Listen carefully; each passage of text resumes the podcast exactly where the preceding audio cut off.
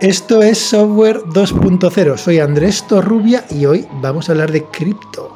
Y no de criptografía, sino de criptomonedas, blockchain, Bitcoin, Ethereum, NFTs y posiblemente eh, acrónimos iniciales de los cuales no sé ni el significado. Y para eso vamos a contar con una de las personas que yo considero que en España eh, más domina el aspecto del mundo cripto porque conoce no solamente la operativa, sino además los fundamentos.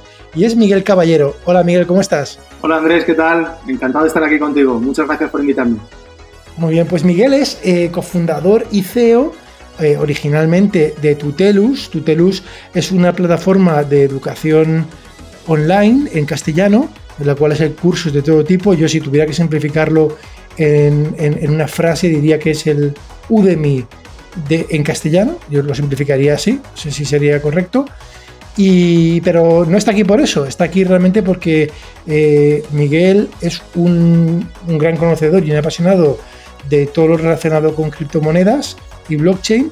Y ya en Tutelus eh, empezaron a hacer una cosa que a mí me pareció sorprendente y es, no sé si la palabra correcta es tokenizar, pero es incorporar al mundo de la educación conceptos del blockchain ¿no? O, un registro distribuido, por decirlo de una manera quizá, no sé si correcta. Y luego, eh, después de eso, entonces han hecho ciertas cosas pioneras en, blockchain eh, también eh, ha, montado un proyecto que se llama Turing Labs. Miguel, bueno, primero, cuéntanos el por qué, ¿no? El por qué te interesa el mundo cripto. Muy bien. Bueno, esto es como todo, ¿no? Yo caí en la madriguera del conejo, que es como solemos decir, ¿no? Al mundo cripto. durante 2016, ya lo conocía de antes, desde 2013, que en, el 14, finales del 13-14, e introdujimos un curso en Tutelus de Bitcoin, modelos de negocio en Bitcoin, o sea, una cosa para aquel entonces rarísima, ¿no? Yo lo, conocí pues por Javier Martín, que fue el profesor del curso. Hoy en día ese curso sigue en Tutelus, es uno de los primeros. Y, pero bueno, no lo entendí, o sea, vi el tema del precio, las criptomonedas, valor, precio, pim pam pum, y como tanta gente que se acerca al mundo cripto con Bitcoin y se queda en la superficie, pues nada, lo dejé abandonado en el sentido de que no le di más importancia en mi vida.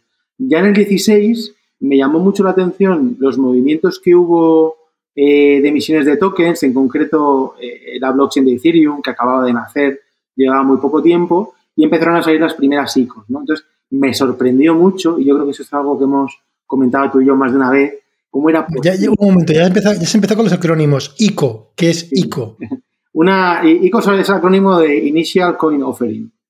¿vale? Una oferta inicial de, moneda, traducido malamente al español. Eh, recuerdo la época como, bueno, toda la vida, todos los que somos emprendedores y hemos levantado pasta, pues sabemos la dificultad que tiene, ¿no? El, fundraising, ¿no? es algo que sea muy fácil.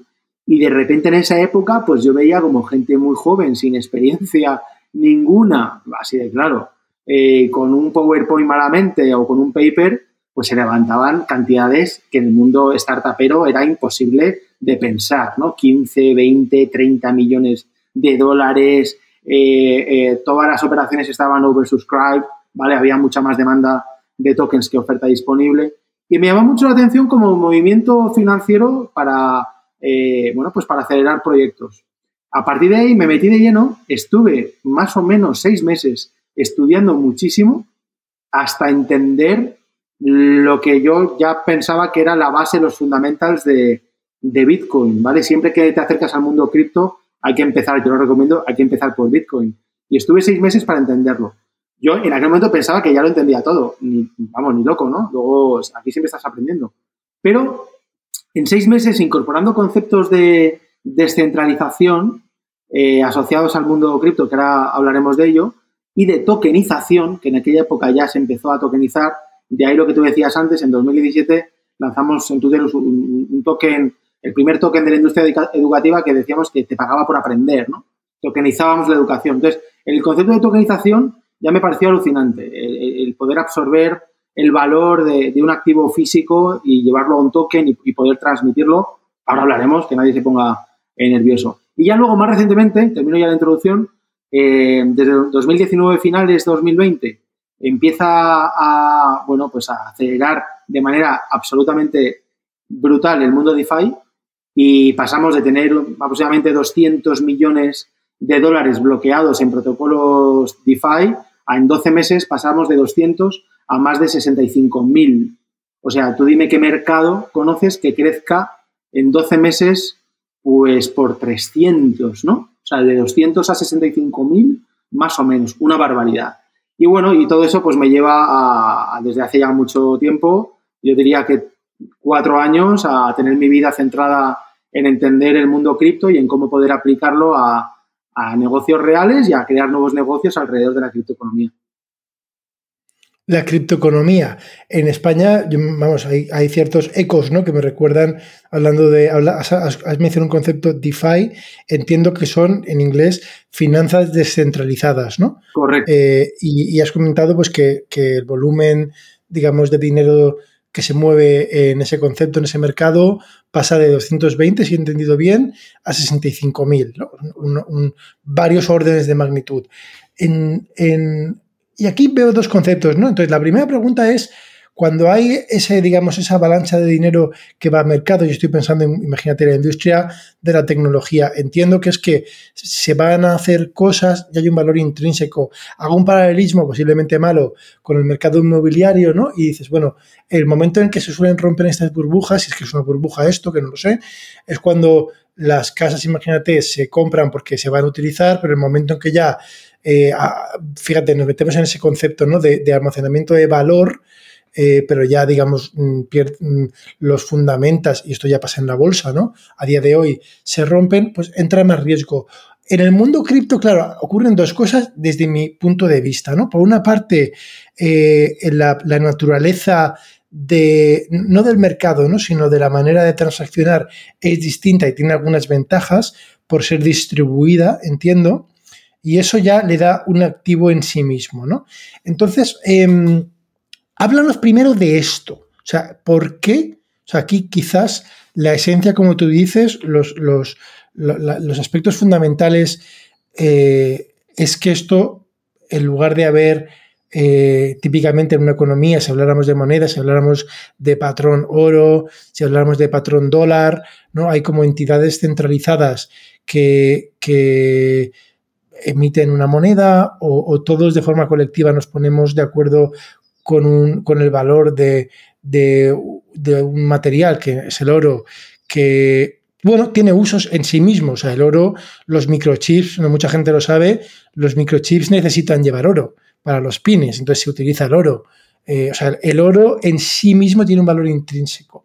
¿vale? Sin embargo, el, el entonces el, el mundo cripto, en concreto el Bitcoin, eh, tiene usos, ¿no? Y, bueno, quizá no tenga un valor intrínseco como el oro porque son unos números, entiendo yo. Eh, pero entonces cuéntanos la ventaja de esto. Venga, vamos a empezar por los cimientos, si te parece, ¿no? Y vamos a hablar, antes de, hablar de DeFi, eh, que yo siempre lo asocio esto como si el DeFi fuese la asignatura de cuarto o quinto de carrera, ¿no? De nuestra ingeniería eh, la más chunga, ¿no? Que casi nadie aprobaba y, luego las eh, Bitcoin sería el equivalente a las matemáticas o la física de primero de carrera, Vamos, vamos a empezar por la base, vamos a empezar por, por primero de carrera y ya hablaremos de DeFi, que es lo más chungo, ¿no? De, al final de la carrera. Cuando, eh, em, yo creo que antes que nada hay que hacer varios, me gustaría hacer varios apuntes, Andrés, porque hemos hablado de algo de, o sea, de cripto, hemos utilizado la palabra blockchain. Para el que nos esté oyendo y no controle mucho la materia, eh, hay que decir que, o me gustaría aclarar, que yo personalmente me siento cómodo en todo lo que tiene que ver con cripto y con blockchains públicas, ¿vale? Criptoeconomía, tokenización, DeFi, Bitcoin, blockchains públicas, ¿vale? La palabra blockchain está ciertamente ya denostada, eh, se utiliza para todo, hay mucho charlatán, con perdón, hablando de blockchain y expertos de blockchain, y a mí blockchain como tal no me interesa, ¿vale? A mí que una empresa pueda llevar la cadena de frío o su, cadena de suministro eh, por, eh, pues por una red descentralizada no me aporta nada especial, o sea, no, no, me interesa. Yo los proyectos de blockchains privadas ni los conozco ni, me los estudio porque, como te digo, no me interesa, ¿vale? Por lo tanto, vamos a quedarnos en la parte de cripto, en la parte de eh, blockchains públicas, tokenización, DeFi, y vamos a empezar por Bitcoin, que es la madre de toda, de todas las blockchains y la madre de, todo este tinglado. cuando decimos, cuando queremos entender, yo creo que cualquier oyente de tu podcast, eh, como cualquier ciudadano, le gustaría entender por qué un Bitcoin vale hoy 60 mil dólares, ¿no? ¿Qué razones hay detrás? ¿Dónde están los fundamentals? Eh, ¿Cómo es posible que un activo haya pasado en 10 años de 0 a 60 mil, 11 años? Es algo que no estamos acostumbrados, ¿no? nunca hemos funcionado así. Y hay aquí conceptos que, aunque no seamos economistas en general, los que estamos aquí escuchando, eh, hay que hablar un poquito de economía, ¿vale? Porque toda esta parte de Bitcoin y de cripto tiene un componente tecnológico importante, pero también tiene de economía, incluso tiene de filosofía o política, si me apuras. O sea, eh, es mucho más profundo de lo que la gente desde fuera se piensa. Desde una perspectiva económica, has hablado de patronoro, no vamos a, no me quiero explayar demasiado, no quiero aburrir aquí al personal, simplemente comentar que durante la historia económica de la humanidad moderna, y llamo moderna desde la antigua Grecia, ¿vale? Desde aproximadamente el 500 antes de Cristo hasta hoy, es decir, los últimos 2500 años, el mundo se ha movido en, bueno, orbitando, creando economías alrededor de los metales preciosos y en concreto el oro, ¿no? Como tú decías antes en los, en los microchips o la gente que no eh, sepa mucho de materiales, eh, no sé si sabéis que el oro es el único elemento de la tabla periódica que no se puede fabricar. Es curiosísimo. El oro no se puede obtener a partir de otros elementos, ¿no? De ahí está la famosa alquimia desde la Edad Media, ¿no? Los alquimistas, el oro que tenemos hoy en nuestras alianzas o en nuestros collares o en nuestros pendientes puede tener millones de años, porque no hay manera de que de, ese oro de fabricarlo. Solo se puede, eh, solo se puede encontrar. Quiere decir esto que es una manera, históricamente ha sido una manera muy interesante de acumular valor, porque la inflación anual en el oro es muy pequeñita, porque por mucho esfuerzo que hagamos buscando oro, realmente no vamos a encontrar mucho más. Eh, prácticamente todo el oro conocido está ya en circulación y es un, es un activo que conserva muy bien el valor, ¿vale? Eh, de hecho, si nos vamos a la antigua Roma y vemos, pues, como curiosidad, pero para que lo sepas, si, vemos el precio de una túnica de un senador romano eh, hace años, en piezas de oro, ¿vale? Equivale aproximadamente en dinero de hoy a unos 2.000 euros. Es decir, que podemos decir que el precio de, la ropa, de un traje, ¿no? Bueno de marca, se ha podido mantener a lo largo de los siglos, ¿no? Y esto es algo alucinante. Entonces, las economías de todos los países han estado centradas alrededor del oro hasta la Primera Guerra Mundial. A partir de la Primera Guerra Mundial aparecen ya el, concepto actual de dinero eh, que viene de la escuela que se llama keynesiana, de John Keynes, que está basado en el, concepto de dinero elástico y de gasto público. ¿no? Es decir, no, si yo soy un Estado y quiero emitir dinero, no es necesario que tenga reservas de oro para poder acuñar ese nuevo dinero, sino que mm, genere un nuevo dinero con la promesa de que en un futuro podré devolverlo como país. Y entonces aparece el concepto de pagaré, de letra del tesoro, que seguro que muchos conocéis. Eh, dicho esto, es cuando empieza la espiral inflacionista en la que estamos viviendo desde después de la Segunda Guerra Mundial, donde, bueno, desde la primera, pero ya más, más fuertemente desde la segunda, donde cada vez los países pues están emitiendo más dinero y es una espiral eh, que no puede parar, es un agujero negro, ¿no? Que no deja escapar la luz. Esto es algo parecido. Cuanto más dinero hay en circulación, frente a cualquier imprevisto, cualquier crisis, cualquier aumento del paro, eh, la única manera de combatirlo es emitiendo más y más y más y más dinero.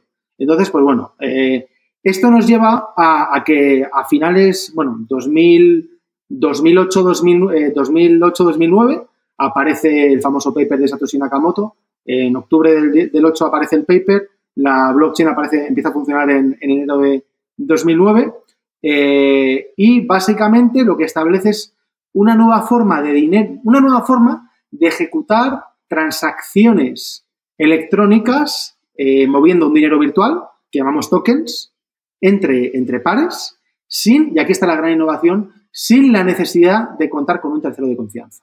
Es decir, si yo te quiero pasar eh, valor, eh, Andrés, por importe de 10 euros, lo que te voy a dar es un papelito, un trozo de papel que pone 10 euros. ¿Y que eso vale 10 euros? Porque hay una entidad que se llama Banco Central Europeo que dice que eso vale 10. Pero si pensamos bien, eso es un trozo de papel que no tiene ningún valor. O sea, ¿cuánto vale un trozo de papel que pesa eh, miligramos, ¿no? Eh, con una banda impresa y tal. no tiene valor eh, por sí mismo, el valor se lo da un tercero. Entonces, digamos que la definición de Bitcoin, y es donde empiezan a aparecer las blockchains, y ahora entenderemos el conjunto de valor, viene para poder mover dinero electrónico, transacciones electrónicas entre partes, sin que haya un tercero que tenga que dar fe de esa transacción. Por lo tanto, sustituimos la confianza que depositábamos en ese tercero, en ese banco, en ese país, la cambiamos por eh, confianza que depositamos en las matemáticas y en la criptografía. Entonces aquí es donde entra el concepto de minería, que es muy interesante, pero que no es tampoco la, gran, digamos, ventaja o el gran, la gran aportación de valor que trae Bitcoin. La minería, muchos la conoceréis, vamos a enfocarla desde una perspectiva matemática o criptográfica, no tiene ningún misterio, es poner e-, equipos, eh, en este caso, eh, pues eh, aportamos esfuerzo computacional de nuestras máquinas, ¿vale? A través de las tarjetas gráficas, para defender un protocolo, vamos a decir. Y que ese protocolo, pues, tiene que resolver un problema matemático muy complejo de resolver, pero una vez que se resuelve, muy sencillo de transmitir. Entonces, el, protocolo base de Bitcoin y al final todos los protocolos de Proof of Work basados en prueba de trabajo son parecidos, son heredados todos, por cierto, de, del algoritmo eh, Hashcash de Adam Back. Eh, básicamente, lo que dice el protocolo de Bitcoin es que, y, esto es importante que lo entendamos todos, Andrés, es que haya la cantidad de mineros que haya, es decir, independientemente del esfuerzo computacional de la red, eh, el tiempo que vais a tardar los mineros en resolver el problema matemático que planteamos es siempre 10 minutos. Entonces, si estamos hablando de que tú y yo somos de los primeros mineros de Bitcoin y estamos en 2009 y estamos minando Andrés Torrubia, Miguel Caballero, Satoshi Nakamoto y, y Hal Finney, ¿vale? Somos cuatro o cinco. El, digamos que, claro, la potencia de cálculo aportada para defender esa red es mínima, ¿no? La que tengamos con cuatro equipos. Pero tardamos 10 minutos en resolver el problema. Cada 10 minutos la red genera la recompensa al minero que ha resuelto ese problema. La red empieza eh, generando 50 bitcoins por cada bloque, cada 10 minutos. Bitcoin no tiene valor, ¿vale? No vale nada cuando empieza esto. Y tú como minero recibes esos tokens con la promesa de que como te ha convencido el paper y te ha convencido el, diseño del modelo, pues quizás en algún momento eso tenga algún valor. Entonces, es una situación progresiva desde la perspectiva de aumenta la potencia de cálculo de la red, eh, aumenta la cantidad de mineros, eh, la red cada vez es más fuerte y más segura. Hoy en día, para que os hagáis una idea, los que no, no, tengáis en claro, eh, claro cuál es el hash rate de la red de Bitcoin, estamos hablando de 174 exahashes por segundo. Es la red de mayor capacidad computacional del planeta, pero con una diferencia abismal de, cualquier otra, otra red, ¿vale? Eh, y eh, la cantidad de mineros que han entrado a la, red, a la cadena, es bestial. Pero da igual, se siguen tardando y siempre se tardarán 10 minutos en resolver el problema matemático. Entonces, ¿qué es lo que ocurre? Que aunque cada cuatro años se divida la recompensa a la mitad, desde el principio se ha dividido. De, de hecho, ahora estamos en 6,25 bitcoins por bloque, empezamos en 50. Como el precio del bitcoin va aumentando sin parar, aunque disminuya los rewards que se dan a los mineros cada 10 minutos, compensa el incremento de precio con, eh, eh, con, el decremento eh, por, el, por el avance de la red. Entonces, bueno, hay, ciertas cosas en, cuestión, en cuestión de economía muy interesantes alrededor de Bitcoin. La quizá la más importante es que sigue un modelo deflacionario, perdón, deflacionario. Hay 21 millones de tokens, o habrá, y no va a haber más.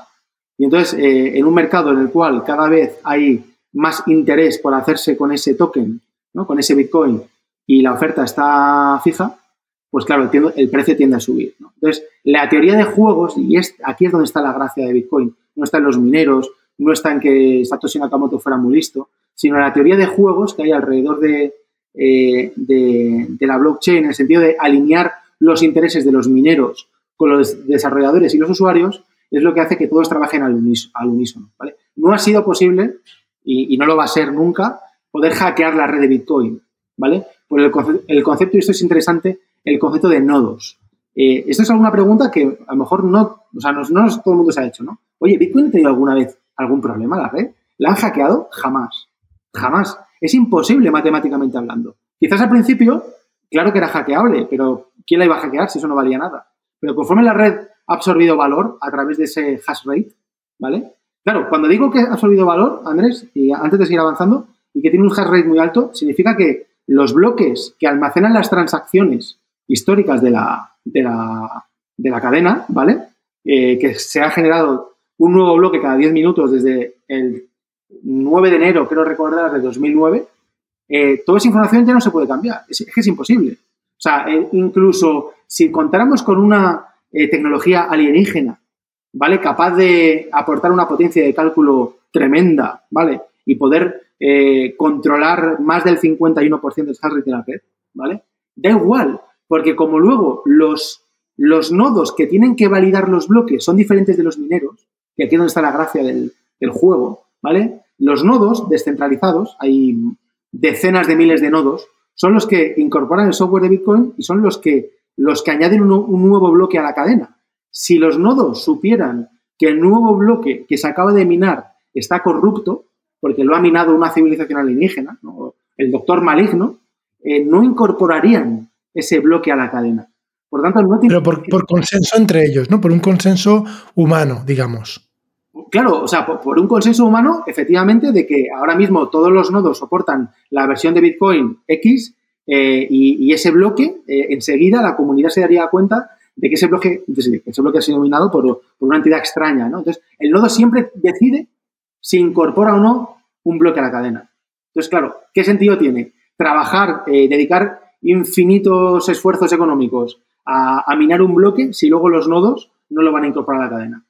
Entonces, ahí es donde está la gracia ¿no? del modelo, cerrando el círculo. Una red con una capacidad de cómputo tremenda, donde una vez que se hace una transacción y yo le envío 10 euros o 1000 euros a Andrés en BTC, esa transacción ya no se puede cambiar. O sea, es más fácil hackear el Santander o el Banco de España o el Banco Central Europeo que esto. No se puede, por el tema de que hemos dicho de mineros y, nodos, ¿vale? Por lo tanto, el, el valor, el valor permanece ahí, ¿no? Porque el hash rate es tremendo. Entonces, eh, bueno, pues eso hace que, unido a una oferta cada vez más pequeña y a que la gente que tiene Bitcoin normalmente los holdeamos, ¿verdad? No estamos interesados en la especulación, pues hace que el, precio no pare de subir. Y, y, va a seguir así. Es inevitable. Has hablado, Miguel, de, capacidad de hash rate, ¿no? Unos temas técnicos, pero en la práctica, eso entiendo que son aspectos internos, ¿no?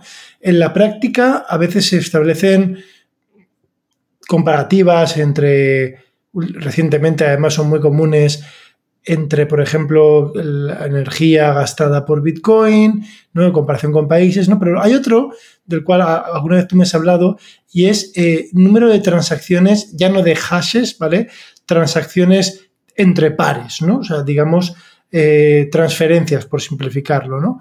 ¿Qué capacidad tiene eh, a día de hoy Bitcoin, si me dices varias, porque entiendo que hay diferentes blockchain, pero para poner un cierto orden, eh, ¿qué capacidad tiene en, transferencias por segundo a día de hoy eh, Bitcoin y Ethereum? Muy bien. Bueno, lo primero que hay que decir es que Bitcoin es una red diseñada para almacenar valor, ¿vale? Y para darle seguridad a todas las transacciones que ocurren dentro de esta red. No es una red diseñada para conseguir un número de transacciones por segundo o diarias muy alto, ¿vale? Es importante porque eh, para eso tenemos soluciones de capa 2 en Bitcoin, como las que estamos trabajando, por ejemplo, desde Turing Labs, y, cadenas laterales de Bitcoin. Pero Bitcoin como tal no es una red diseñada para esto. Dicho esto, también hay que tener en cuenta que cuando hablamos de, valor o, vamos a empezar a hablar de, conceptos ahora de red, me gusta ese enfoque, eh, Andrés, porque mucha gente, y esto es un error de conceptual importante de base, mucha gente cree que el valor de Bitcoin está en la criptomoneda, en el token, y es falso. El valor de Bitcoin está en la red, ¿vale? La red de Bitcoin, ¿vale? Con sus características, es lo que hace que el token mm, valga lo que vale porque es incorruptible, por lo que hemos hablado antes, ¿no? Entonces, eh, vamos a centrarnos en las, características y en entender la red, porque ahí está la base de, todo esto, ¿no? ¿no? No, la criptomoneda.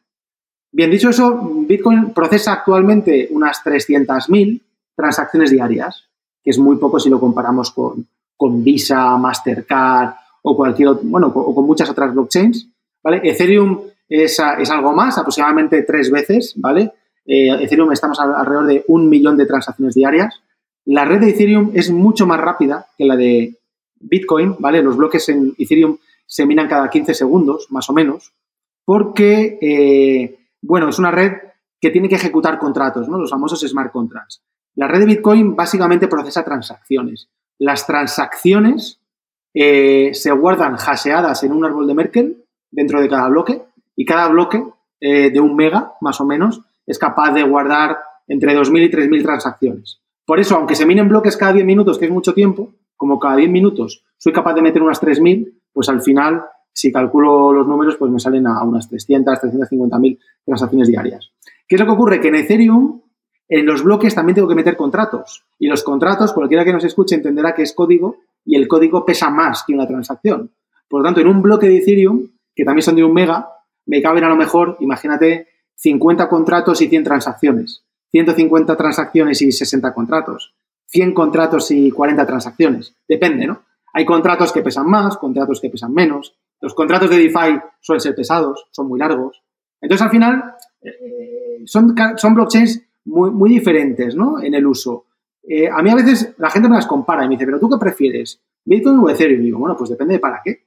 Si lo que buscamos es una reserva de valor y una manera de proteger nuestro patrimonio, yo personalmente me iría a Bitcoin.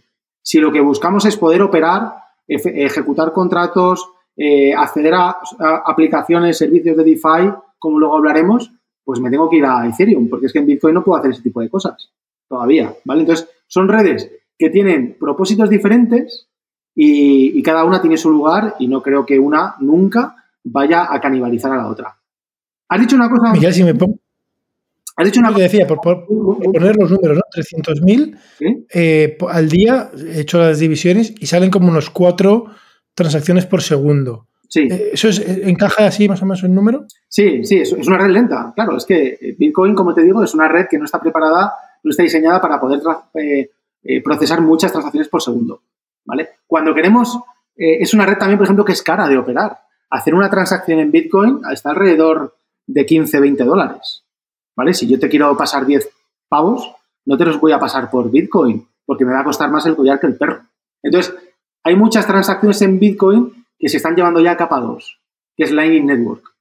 Entonces, en Lightning Network podemos procesar, bueno, eh, miles y miles y miles de transacciones por segundo a coste cero. ¿Vale? Entonces es otro rollo. Eh, pero es, digamos, Lightning Network, que es capa 2, soluciona una problemática que tiene Bitcoin para la cual no fue diseñada, que es poder procesar muchas transacciones por segundo o que esas transacciones sean eh, de microimportes. Yo por Lightning Network te podría pasar un euro, un céntimo de euro o 0,1 céntimo de euro. O sea, cantidades absolutamente irrisorias, ¿no? A coste, como te digo, cero. Entonces, tiene otra utilidad. Has dicho una cosa, esto con una cosa y no quiero dejar pasar por alto, ¿no? Que es la parte del consumo de energía. Aquí, en general, lo que ocurre, yo en esto soy muy libertario y, soy muy antisistema, ¿no? Pero, pero claro, eh, estamos escuchando ciertos mensajes desde siempre porque desde los estamentos de poder eh, siempre se ha atacado a Bitcoin porque Bitcoin no se puede controlar. Entonces, como al, poder no le gusta aquello que no lo puede controlar, pues siempre ha habido mensajes de descalificación.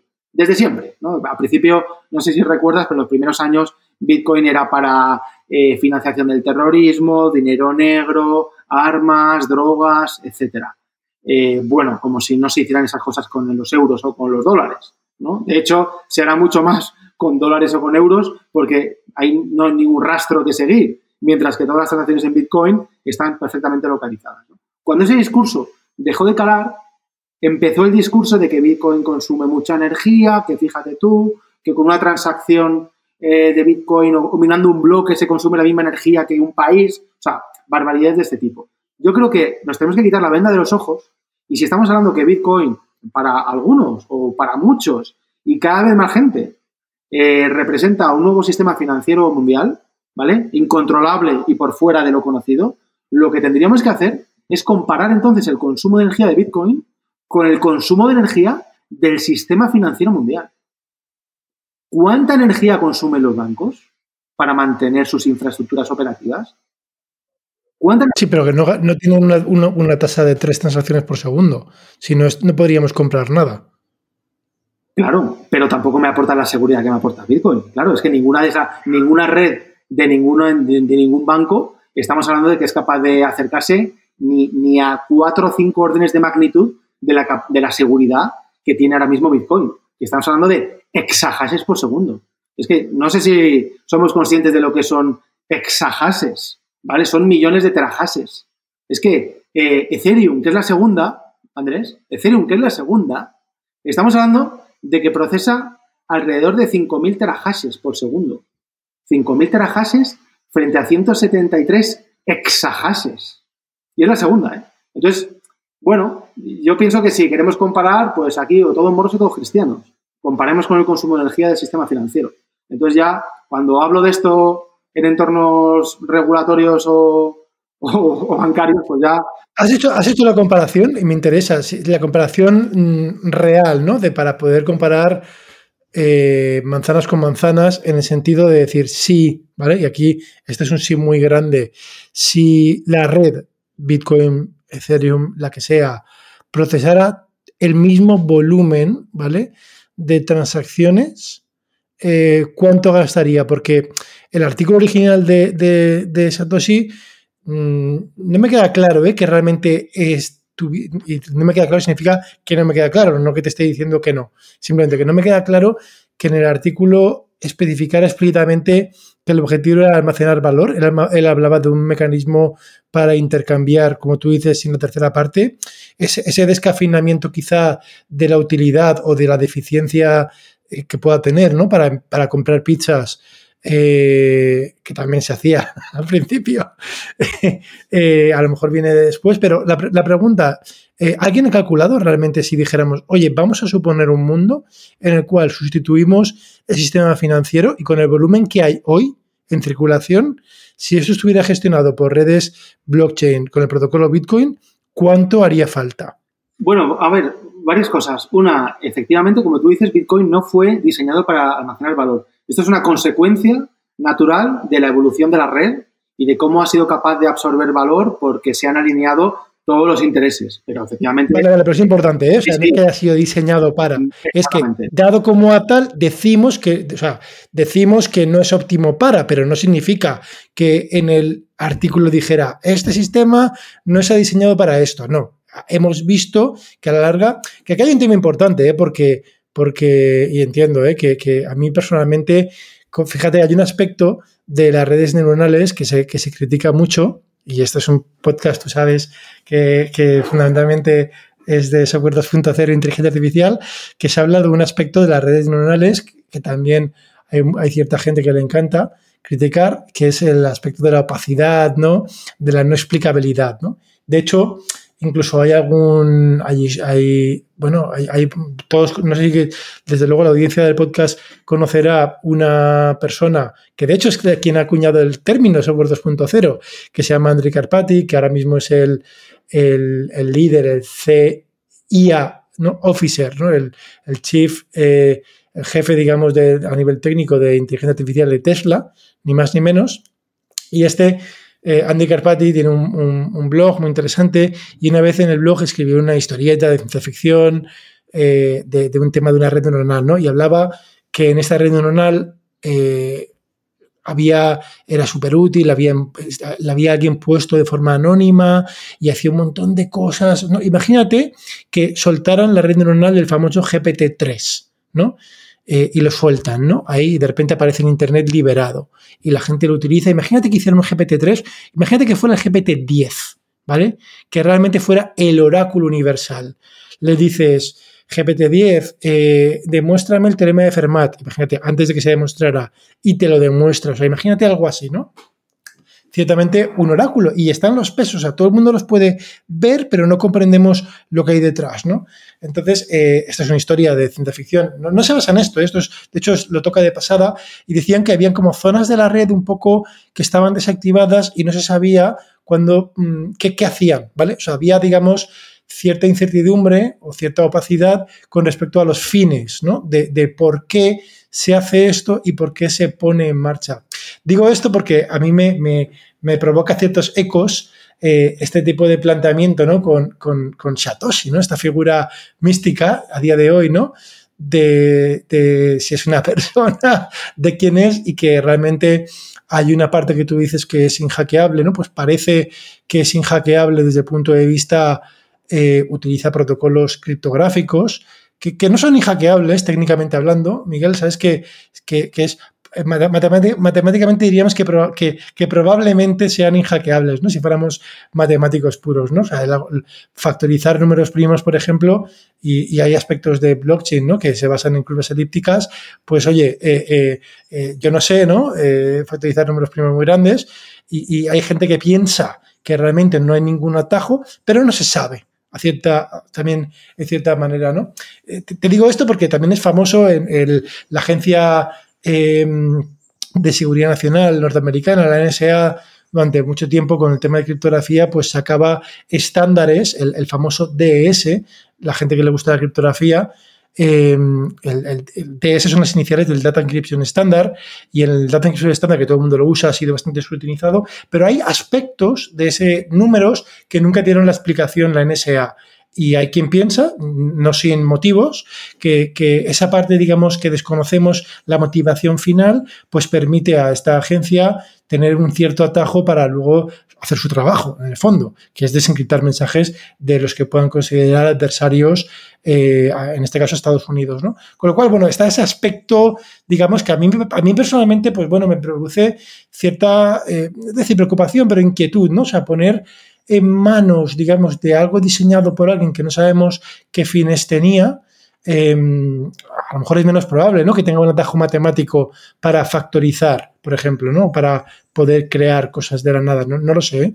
Em, pero me produce cierta inquietud. ¿no? Esto es un paréntesis que hago, eh, Miguel, yo creo, estoy por supuesto que para la comunidad, ¿no? Eh, Satoshi es, el, de hecho es más parecido quizás a, a una figura mesiática, ¿no? Eh, porque encima es místico. O sea, eh, ¿no? si eres cliente, pues Dios se hizo persona eh, en Jesucristo y luego ya vuelve tal. pues Satoshi, digamos, nunca ha pasado por la fase carnal, ¿no? en este aspecto. Bueno, te he soltado un rollo. Lo que te, quería preguntar esto, ¿no? Si, si se ha, o sea, si, si se ha mm, calculado, ¿no? En el fondo, si, si se sabe si, si podría funcionar el sistema financiero, a lo mejor no con, Bitcoin, ¿vale? Eh, eh, entonces, la siguiente pregunta sería con Ethereum y luego si es que existen, hay miles de, entiendo, ¿no? Que hay miles de blockchains, ¿no? Entonces, hablemos un poco de, esto. O sea, si quisiéramos transicionar hacia ahí, ¿con cuál sí, con cuál no? Bueno, vamos a ver, es que eh, la, la, pregunta es más sencilla de lo que parece, porque no tendríamos que llevar todas las transacciones a, capa principal. O sea, es decir, no, no, vamos a comparar, yo sé hacia dónde vas, pero yo me voy a ir hacia otro sitio, eh, porque eh, las, las, transacciones, vamos a ver, lo, que quiero decir es que tenemos ya tecnología para poder llevar transacciones y operaciones o en capa 2 de Bitcoin o en cadenas laterales. ¿Vale? Entonces, la mayoría de las transacciones seguramente sería más interesantes, más interesantes llevarlas a, arriba, en capa 2, o en laterales a través de sidechains, como puede ser eh, Liquid o, bueno, RSK para ejecutar contratos, y dejar en la red principal de Bitcoin, imagínate, las transacciones eh, entre bancos. O sea, los, movimientos de balances gordos entre bancos. Entonces, si lo planteamos como algo así, eh, seguramente no tendríamos que aumentar el hash rate de la red, porque es que por mucho que lo aumentemos, la red de Bitcoin está diseñada para meter entre 2.000 y 3.000 transacciones por bloque y no más. Y haya los mineros que haya, los bloques se van a, seguir minando cada 10 minutos. ¿Vale? Entonces, tenemos que ser más creativos y, como te digo, utilizar otras capas. Pero vamos, que ya se está haciendo y que no me cabe duda de que vamos a seguir yendo hacia allá. nosotros, ya te digo que aparte de capa 2, estamos empezando a trabajar ya todavía muy, muy en plan científico, porque es que apenas hay tecnología todavía, pero bueno, estamos trabajando con los, con los creadores de los papers de la tecnología de capa 3 ya, ¿vale? Para poder eh, empezar a operar también en capa 3 de Bitcoin, ¿no? Entonces, bueno, yo creo que por ahí vamos a avanzar mucho. Y, al final no se trata tampoco de que eh, el sistema financiero como lo conocemos hoy vaya a desaparecer porque Bitcoin va a absorber todo el valor. Yo no creo que nunca vaya, nos vamos a ir a esos extremos, ¿vale? Pero que sin duda ninguna Bitcoin como red va a seguir absorbiendo valor porque es la primera vez que tenemos una red eh, abierta a todo. Claro, vamos a hablar un poquito en inglés si quieres de las, de las famosas eh, payment networks, ¿no? De las redes de pago. Eh, las redes de pago son privadas y lo han sido toda la vida, ¿no? ¿Por qué vale Visa lo que vale? Por la red de pagos. ¿Por qué vale PayPal lo que vale? Básicamente por la red de pagos que eso que, que mantiene, ¿no? Entonces, con Bitcoin estamos ante la primera red de pagos abierta, open source, disponible para cualquiera, sin KYC, que cualquier persona desde cualquier parte del mundo la puede utilizar. Y si se va a capa 2, transacciones instantáneas y a coste cero. Entonces, a medida que, las empresas desarrollemos eh, productos para poder operar en capa 2, por ejemplo, el mes que viene vamos a lanzar ya producto en Turing Labs, ¿vale? Para poder operar en capa 2. Entonces, en el momento que tú puedas, ¿vale? Con, Turing Wallet o con Turing Pay, enviar un euro a tu amigo venezolano a tiempo real y que no te cueste nada, o en este caso que te cueste el 1% de un euro, o sea, un céntimo de euro, eh, contra eso, ¿cómo se compite? Porque es que cualquier red de pagos que existe en el mundo es privada y tiene muchísimas problemáticas para ser adaptada en muchos sitios o por muchas empresas. Entonces, ¿cómo se compite contra un sistema global, planetario, gratuito, instantáneo, que puede mover valor? y que puede almacenar valor, que es como, como Bitcoin. yo creo que, vamos, si, si estuviese diseñando la estrategia a largo plazo de cualquier red de pago de estas, eh, miraría muy de cerca todos estos movimientos porque estamos en los primeros años todavía de, la creación de producto y que prácticamente nadie de los que nos está viendo realmente haya trabajado con Lightning Network, pero es que dentro de 5 o 10 años, o sea, si, si hace 5 o 10 años Bitcoin ni existía, hubiéramos cuatro tronados, dentro de 5 o 10 años a la velocidad que va esto, ya sabes lo que puede ocurrir. Entonces, eh, yo creo que ahí vamos a avanzar muchísimo. Muy bien. Oye, háblame de Ethereum, porque hemos hablado mucho de Bitcoin. Bueno, una red estupenda, extraordinaria, eh, con, una, eh, con una potencia bestial, no me refiero a nivel técnico de hash rate y potencia de cálculo, sino a la hora de desarrollar aplicaciones, porque Ethereum, y lo entenderá cualquiera de, tus oyentes, pues tiene una máquina virtual, es lo que le da la, grandeza, ¿no? O sea, aparte sobre la blockchain, que al final la blockchain no deja de ser eh, bloques encadenados criptográficamente hablando que almacenan registros de transacciones, pues sobre la blockchain tiene lo que se llama la Ethereum Virtual Machine, que permite mediante un, pues lenguaje que se llama Solidity poder eh, pues ejecutar eh, cualquier tipo de aplicación, es full Turing, y permite ejecutar y diseñar cualquier tipo de, de programa informático que queramos. ¿Qué pasa? Que como es open source encima gratuito, igual que Bitcoin, igual que lo que hemos contado de Bitcoin a nivel de valor, de dinero, aplicado ahora a programas informáticos, vamos a decirlo, ¿no?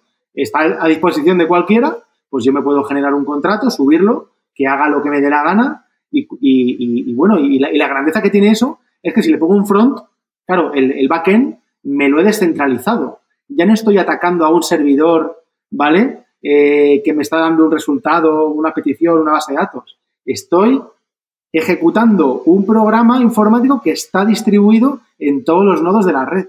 Entonces, cualquier eh, producto descentralizado que se sube a Ethereum está descentralizado desde el primer momento ¿no? y no se puede controlar. Y eso es algo que es súper interesante desde una perspectiva ya no solo informática, sino luego de producto, ¿no? que, a diferencia de las, ya sabes, de las stores, de los, del gran movimiento centralizado que hay alrededor de Apple, de Google y de, y de cuatro empresas más, pues con soluciones como Ethereum nos estamos yendo a un modelo que no se puede controlar, lo cual es maravilloso para muchas cosas.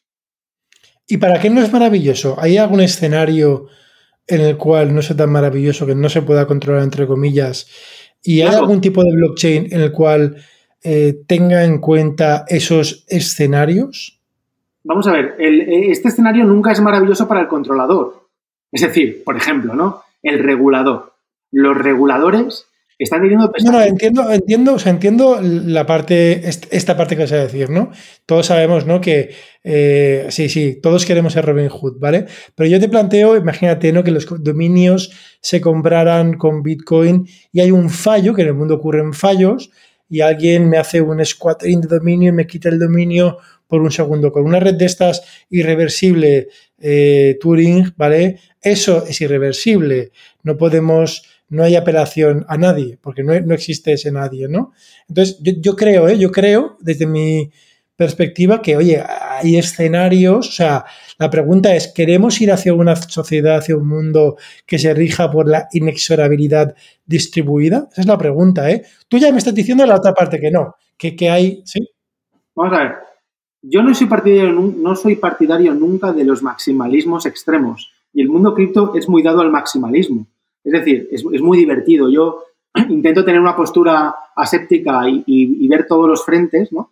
Pero, eh, por ejemplo, eh, hay blockchains geniales como Ethereum eh, que son carísimas de operar ahora, ¿vale? Carísimas. El gas está por las nubes. ¿Qué es eso de gas? El, el gas es un, es un vocablo muy interesante, ¿vale? El gas es algo así como el gas mide la, el tiempo que yo alquilo la Ethereum Virtual Machine para poder ejecutar el contrato correspondiente o la transacción correspondiente. Entonces es una medida de alquiler de tiempo computacional, vamos a llamar, ¿vale? ¿Qué pasa? Que como la red de Ethereum está saturadísima por todo lo DeFi, ¿vale? La mempool, es decir, el lugar donde están todas las transacciones pendientes de ser metidas en bloques, ¿vale? Es enorme.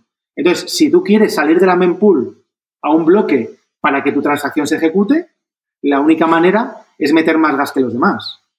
Entonces, lo que sucede en Ethereum ya es de locos, de locos. O sea, llevamos dos, tres meses que depende del día, pero que el gas está por encima de, mira, ahora mismo creo que está por encima de 200, 300 unidades, sí, 205, ha llegado a estar a más de 400, 500, y esto significa que interactuar con cualquier protocolo te puede costar 50, 100, 200, 300 euros. ¿Vale? Una locura. Yo te quiero enviar un dólar, me cuesta 100. Sí, te puede costar 100. Locura absoluta. ¿Qué es lo que ocurre? Que empiezan a haber blockchains alternativas a Ethereum, ¿vale? Hay una que a mí que personalmente me gusta mucho, que es la Binance Smart Chain, ¿vale? Que es una red lanzada por, la empresa Binance, pero que está descentralizada desde el punto de vista de que sigue la misma estructura de contratos y de bloques que Ethereum. Es igual. De hecho, eh, todos los programas eh, que están eh, compilados y que están escritos en, Solidity, el idioma de Ethereum, se ejecutan exactamente igual en la Binance Smart Chain. ¿no? Cambia la minería, que es, en vez de que estar descentralizada, pues está alrededor de 21 validadores. ¿no? ¿A, dónde, te quiero ir? Pero, ¿qué, ¿qué, es lo que ocurre? Que en Binance Smart Chain los costes de gas ya son ridículos, 5 centavos de dólar, 8 centavos de dólar, 12, ¿vale? Es decir, que podemos trabajar tú y yo, si estamos hablando de que somos retail y estamos moviendo cuatro duretes, ¿vale? ¿Qué es lo que ocurre? Que hay gente de, la comunidad cripto, la comunidad de Ethereum, que piensa que Binance Smart Chain es un scam, no sirve para nada, está súper centralizada, bla, bla, bla. Claro, al final son como microballenas. A lo mejor ellos no tienen problemas porque entraron en esto cuando el Ether estaba a 2 dólares, hoy está a 2.000, y claro, pues son, al final se han convertido en, capitalistas extremos, ¿no? Que cada vez que operan mueven 100.000, 200.000, 500.000 dólares en, en Ethereum. Y no, y no se dan cuenta que hay mucha gente que no mueve esos capitales y que no puede acceder a Ethereum. Entonces, para, para mucho Ethereum maximalista, Binance Smart Chain es scam. Pero es que yo que estoy por Turing Labs en la parte de Bitcoin también, ¿vale? No lo he dicho, pero bueno, en Turing Labs estamos especializados en crear productos financieros sobre Bitcoin. ¿vale? Pues para mucho Bitcoiner, Ethereum es scam. Entonces dices, bueno, tío, o sea, no nos volvamos locos, ¿no? Ni, ni, Bitcoin es lo único bueno que existe en el mundo, ni Ethereum es lo único bueno. Cada cosa tiene sus pros y sus cons, ¿no? Y, tenemos que saber dónde ubicarnos. Yo creo que hay espacio para todos, como te digo, o por lo menos para los cuatro o cinco proyectos más importantes. Vale, entiendo. Entonces, voy a intentar, Miguel, sintetizar lo que hemos hablado. Entiendo que que blockchain es, bueno, entiendo, es un protocolo, un sistema de protocolos mediante el cual eh, podemos hacer transacciones. Blockchain es una palabra, perdón Andrés, mm, un poco me, como te digo, ¿vale? Blockchain es que no es nada, es como hablar de qué es Internet, qué es blockchain. Pues mm, blockchain al final no deja de ser, pues si, si, lo queremos ver así, el registro contable distribuido, ya está. Una contabilidad que en vez de estar en un libro está en bloques. Pero blockchain como tal tiene poco más valor para mí. Vale, digamos que, podríamos pensar que es un registro contable, una base de datos en el cual en lugar de estar en un solo sitio, todo el mundo tenemos la base de datos. Correcto. ¿vale? A nivel biológico hay un símil eh, que es el, pues bueno, los organismos multicelulares, todos tenemos, todas nuestras células tienen la copia del ADN, todas, no hay una célula maestra.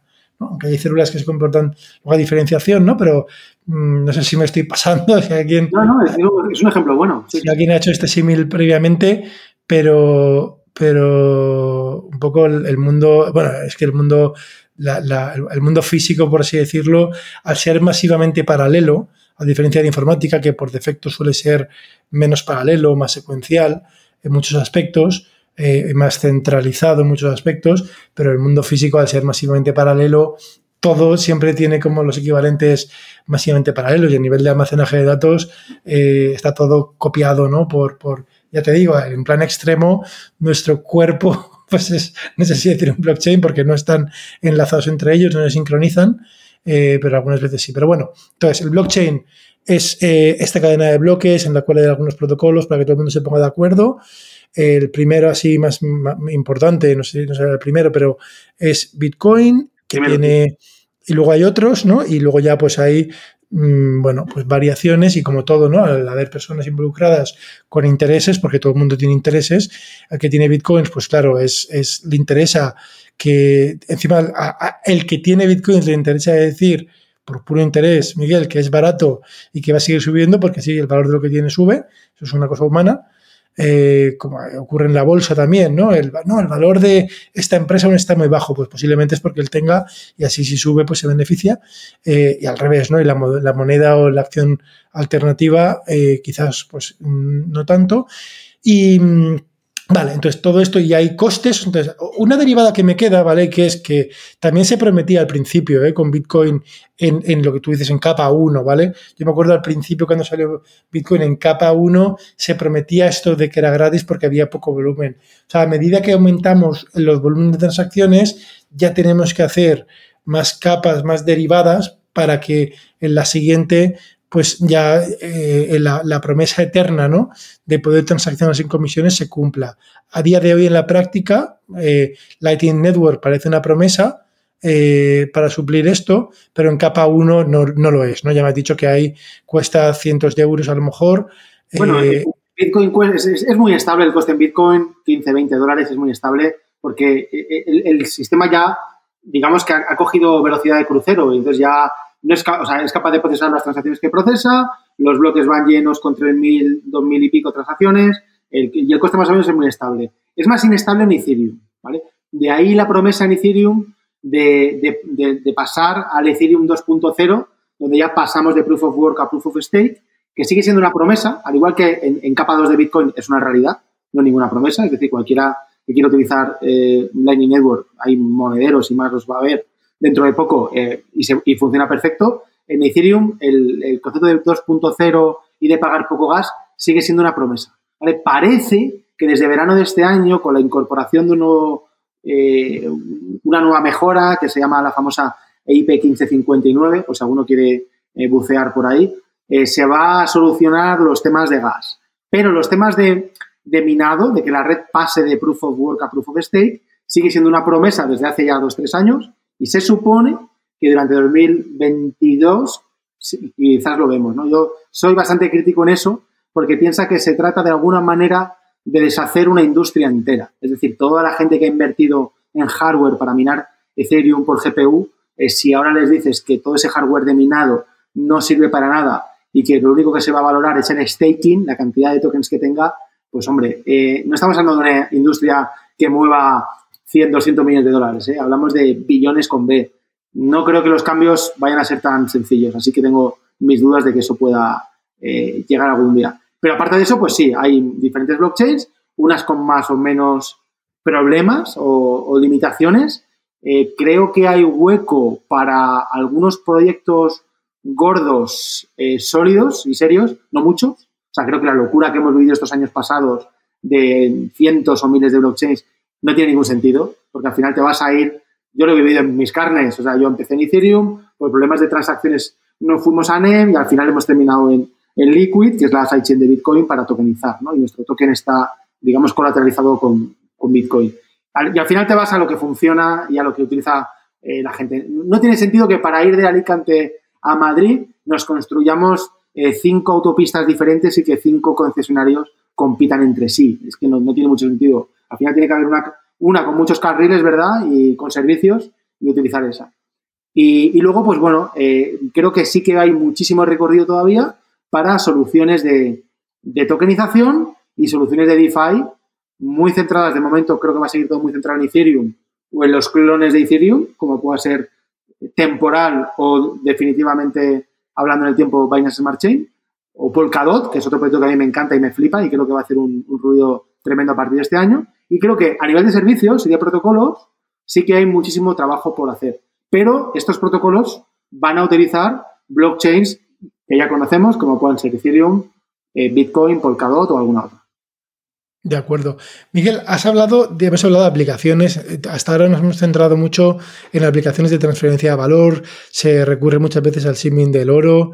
Eh, tú has hablado y podríamos estar posiblemente, bueno, te decir un capítulo, pero un máster entero hablando de tokens, de tokenizar cosas. Pero últimamente ha salido, además en Twitter, curiosamente, unas, unas iniciales que, que llaman mucho la atención que se llaman NFT.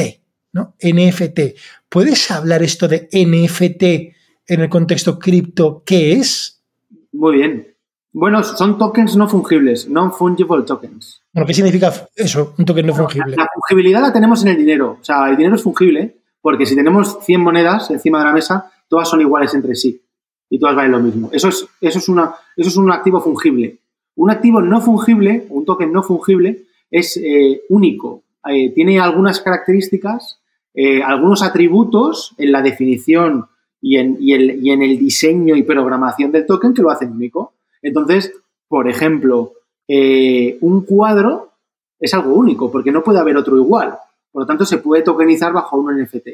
O, por ejemplo, una tirada. Bueno, esa, esa frase frena, ¿vale? O sea, un cuadro es algo único, por lo tanto, se puede tokenizar con un NFT, rebobina y explica, que yo no lo he entendido. Cualquier, vamos a ver, la tokenización es que no, hemos dicho ni siquiera qué es la tokenización.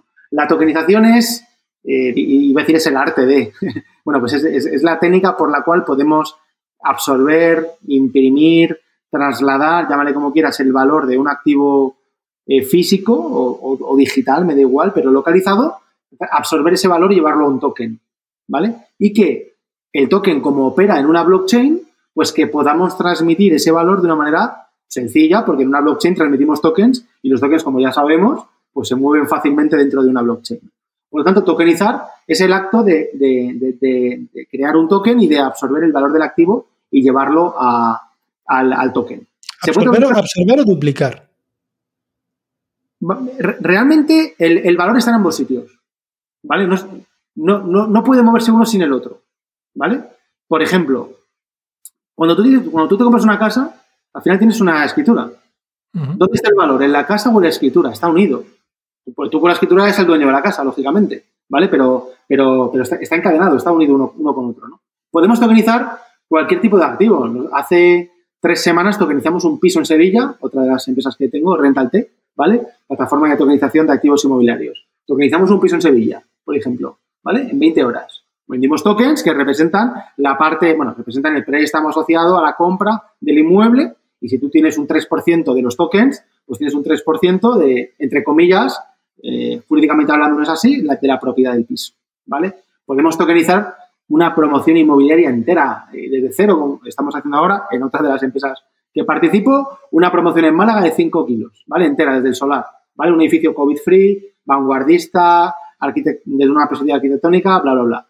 Bueno, pues eh, lo mismo, ¿vale? Tú te vas a quedar con un trozo del piso, ¿vale? Hay dos tipos de tokens, ¿vale? Y el, que va, lo que se llama bullet, ¿vale? Si el piso se revaloriza un 30% cuando se venda, pues tú vas a tener unas plusvalías del 30% asociadas a ese token. O como, pero pues esto, no dejan de ser tokens fungibles, porque todos los tokens son iguales, ¿vale? Luego nos, podemos ir a un caso de que lanzamos la semana que viene, antes de llegar al, NFT, o un medio NFT, ¿vale? Eh, hemos tokenizado el primer libro de poesía del, mundo, ¿vale?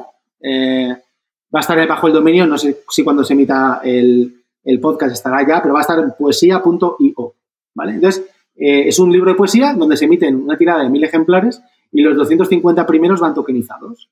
Son eh, libros únicos firmados por el autor representados en un token, ¿vale?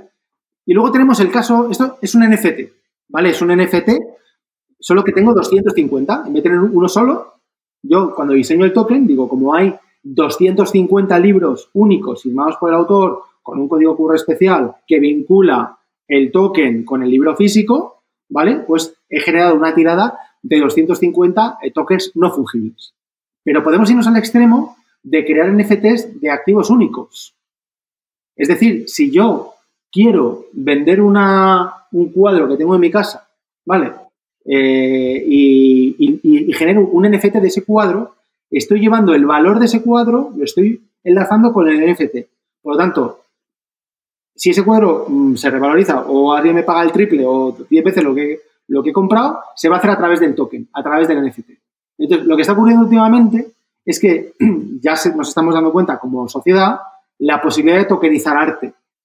Entonces, el arte digital, que ha estado un poco abandonado hasta ahora, con los NFTs y con la tokenización, está, está cogiendo un boom pues espectacular, ¿no? Porque, pues, claro, es, muy sencillo, entre comillas, eh, poder... Claro, es muy... Fíjate, aquí hay dos cosas importantes, Andrés. Es importante entender que si yo soy el autor original y yo tokenizo el NFT, es imposible, es imposible que se haga una copia falsificada. Porque el autor del NFT de la copia tendría que decir que es él el creador. Entonces me, está, poniendo el bandeja el que vaya a la, a la Guardia Civil o a la policía y diga, mire usted, este señor que acaba de decir que este cuadro es suyo, pues eh, le quiere denunciar. Entonces, el, mundo del, del, digamos que, en, el mundo del arte o en el mundo de los derechos, eh, con los NFTs tiene la carrera medio ganada, ¿no? Porque es mm, imposible. Eh, en el fondo es un registro de propiedad intelectual, digamos, de propiedad intelectual o artística distribuido. ¿Vale? O sea, es lo que yo me acuerdo cuando el software se dice que no se puede patentar, ¿no? Pero eh, cuántas veces nos hemos planteado, pues bueno, que los programas de ordenador sí que había un registro de copyright y tú lo podías llevar, ¿no? Y entonces estaba protegido por copyright, ¿no? Eh, ¿Esto sería eso? O sea, esto sería... Sería el equivalente y si mañana sale un listo que te copia el código y que crea un NFT alrededor de ese código, ¿vale? Bueno, el código lo puede copiar, lo que no puede es crear el NFT. Claro, eso es. Y entonces si sale y crea el NFT para intentar venderlo y hacer negocio con él, como lo ha creado después que tú, porque al final esto tiene un timestamp, un sello de tiempo, que tú lo creaste y está en el bloque no sé qué, pues ya está, no, no, hay, no hay nada más que hablar, ¿no? Por lo tanto, desde esa perspectiva es muy interesante, pero hay una mucho más interesante todavía, que es la capacidad, mediante smart contracts, ¿vale?, de asociar modelos de negocio, revenues, a el NFT, ¿vale? Y distribuirlos a lo largo de, la, de la cadena de valor, vamos a llamar, ¿vale? Y te pongo un ejemplo muy, muy concreto y real, ¿vale? Yo el otro día vendí mi primer NFT, mejor dicho, vendí mi primer tweet tokenizado, lo tokenicé en un NFT hice una prueba, lo lancé y hubo un, chico, eh, un majete que me pagó 130 dólares por él, ¿vale? El tweet empezó en 20 pavos, fue subiendo, la gente iba haciendo pujas, al final llegó una de 130 y me pareció que estaba guay, fue el mismo día y como tampoco me pretendía comprar un coche con eso, sino hacer un experimento social, pues cerré la, puja y se lo llevó. Entonces, ¿qué es lo que ocurre? Que el modelo, modelo de negocio es muy interesante, porque yo me llevo, por ejemplo, ahí frente a la plataforma, frente al protocolo de tokenización de tweets, ¿vale? Yo me llevo el 95% de lo que paga el chico y el 5% se lleva el protocolo. Pero es que yo podría haber vendido un tweet de Antor, ¿vale?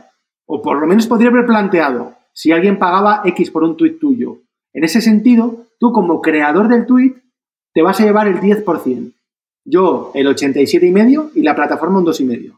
Y tú, por supuesto, eres el que tiene la palabra para decidir si, si aceptas o no, o sea, si aceptas la tokenización o no, ¿no?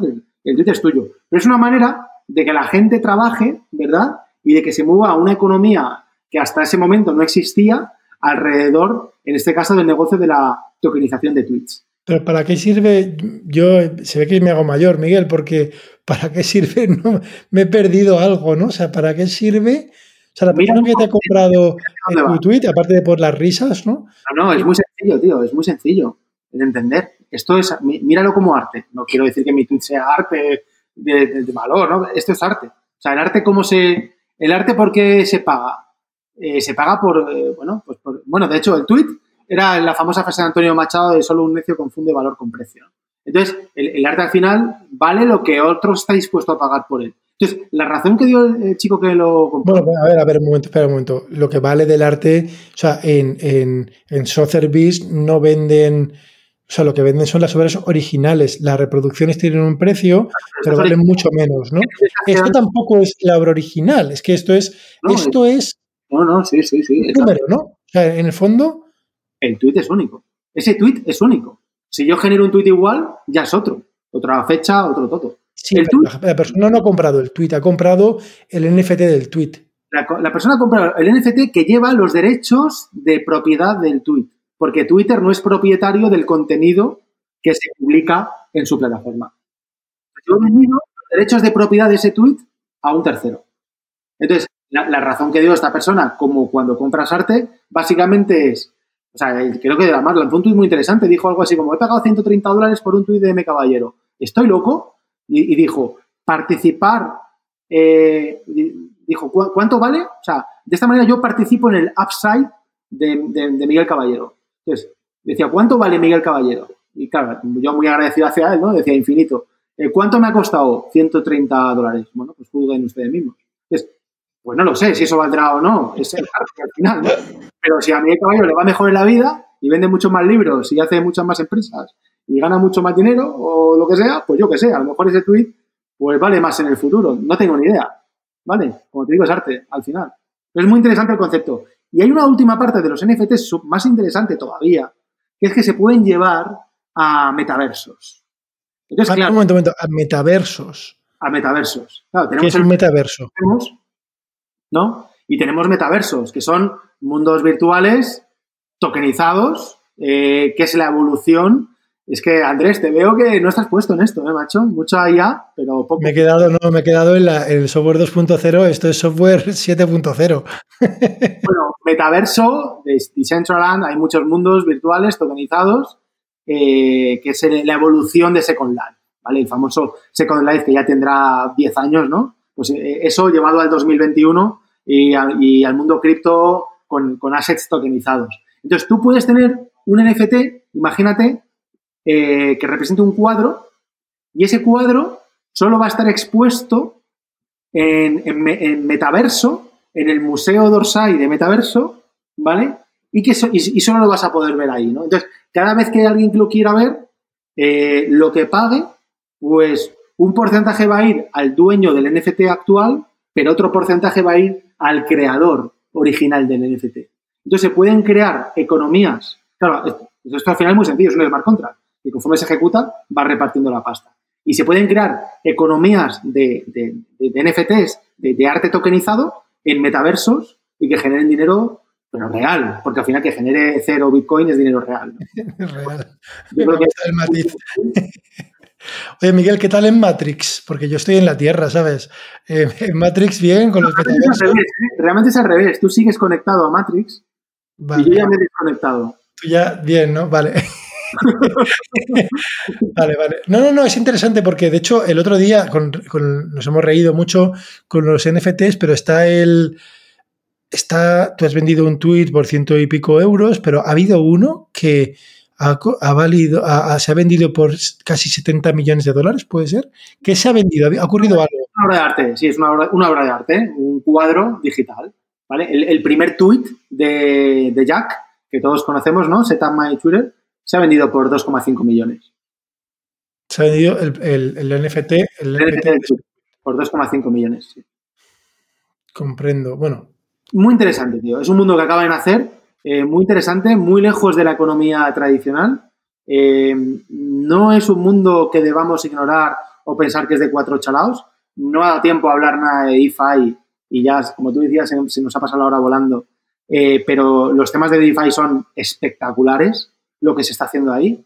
Y al final lo tenemos que ver como una alternativa al sistema tradicional que todos conocemos, con sus riesgos, por supuesto, con sus pros y sus contras, y lo más importante, para, mi punto de vista, es que creo que como cualquiera que te escuche, tío, es un tío que le interesa, hombre-mujer, que le interesa lo que está ocurriendo. Es alguien inquieto, ¿no? Como yo en mis libros siempre pongo la coletilla, ¿no? Bitcoin, blockchain y tokenización para inquietos o finanzas para inquietos. Entonces, esto no podemos obviarlo. O sea, hay que entenderlo, hay que meterse en este mundillo porque eh, ha venido aquí para quedarse, sin duda.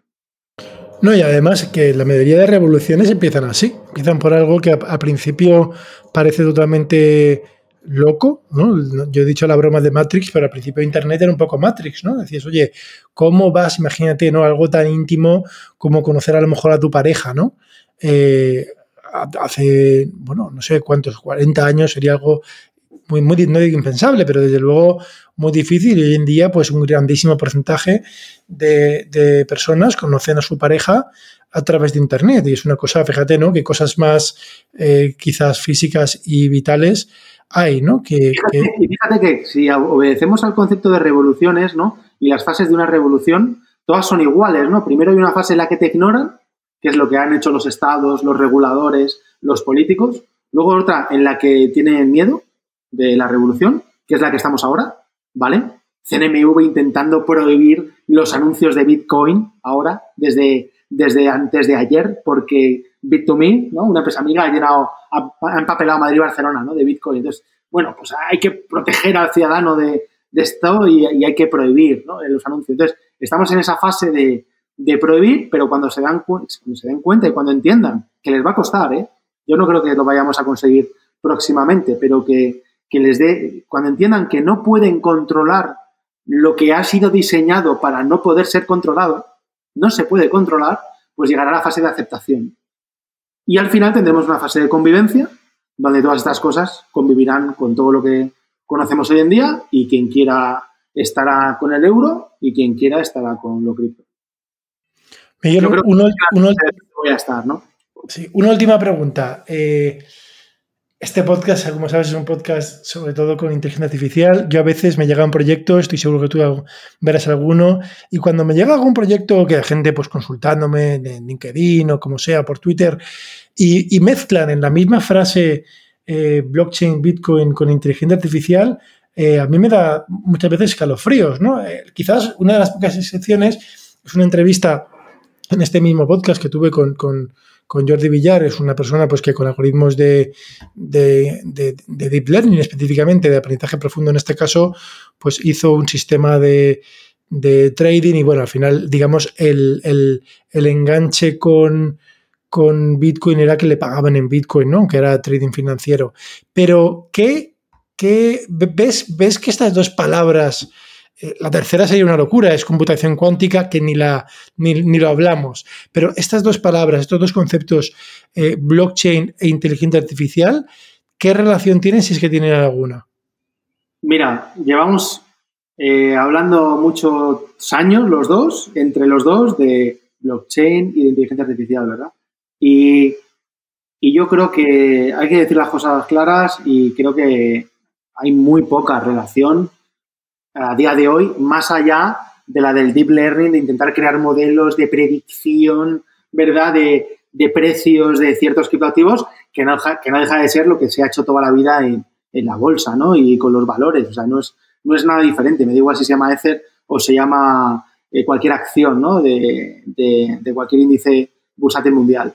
Entonces, quitando eso, yo creo que es intentar, nada, o sea, mucha charlatanería, y, yo no he visto todavía una aplicación práctica real eh, que sea que me la crea. Entonces yo, es que no me lo creo. Yo creo que la gente que mete eso, pues bueno, pues hay que meter las palabras de moda y, ya está, ¿sabes? Pero no, tengo que ser así muy claro y no, no, lo veo. Miguel, ¿crees que podríamos tokenizar este episodio o no sé si se llama tokenizar, hacer un NFT de este episodio? ¿Se podría hacer? Se podría hacer, claro que sí. Sí, pues venga, vamos a... Seguro que habría gente que lo, no por mí, ¿eh? sino por ti. Seguro que había gente que lo valoraría y lo, pagaría. Este episodio en concreto. ¿Lo hacemos o qué? Pues vamos a hacerlo y, ahora me explicarás cómo, si tengo que hacer algo. y así nos manchamos un poquito las manos, que a mí, ¿sabes que me gusta eh, tener, tener las uñas negras, ¿no? Cuando hablo de temas, yo con, el, con el Bitcoin y el Ethereum, de hecho, pues eh, el otro día con las GPUs que tengo me puse a, entre comillas, minar cuando, cuando cuando es en invierno, ¿no? Que hace, pues oye, la zona de la casa está más calentita y nada, lo puse unas pocas horas, ¿no? Y, sacó ahí en un sitio, te dice que tienes, no, sé si llega a 100, a 100 euros, ¿no? Una, muy, poco. Pero, pero con eso, pues un poco para probar la transacción, siempre para mancharte las manos, ¿no? Y en este aspecto, pues me encantaría. Vamos a, cuando saque el episodio, a ver si lo podemos hacer, el, el hacer un NFT. Lo investigamos y lo que sí que es, y pensaremos, lo pondremos, ¿no? Me gustaría, eh, no sé si al final esto acaba en dinero, con disonante o acaba en una criptomoneda, eh, no sé cómo, ¿vale? Pero sí que me gustaría, pensemos en destinarla, no, quiero quedármelo yo, eh, pensemos en, destinarla en alguna causa buena, ¿vale? Ahora luego offline, ¿vale? Lo, lo hablamos. Y bueno, y aquí estáis, vais a ver el primer, no sé si será el primero, pero bueno, estoy seguro que será de los primeros episodios de podcast en castellano, desde luego el primero de Software 2.0, que va a ser acuñado o tokenizado o no sé qué. Lo he hecho bien. Acuñado en forma de NFT. Así que eh, algún afortunado o afortunada va a poder disfrutar de esos maravillosos bits únicos, mm, no fungibles. Eh, de este episodio de Software 2.0. Oye, eh, Miguel, un verdadero placer. Muchas gracias, Andrés. Un placer también por mi parte.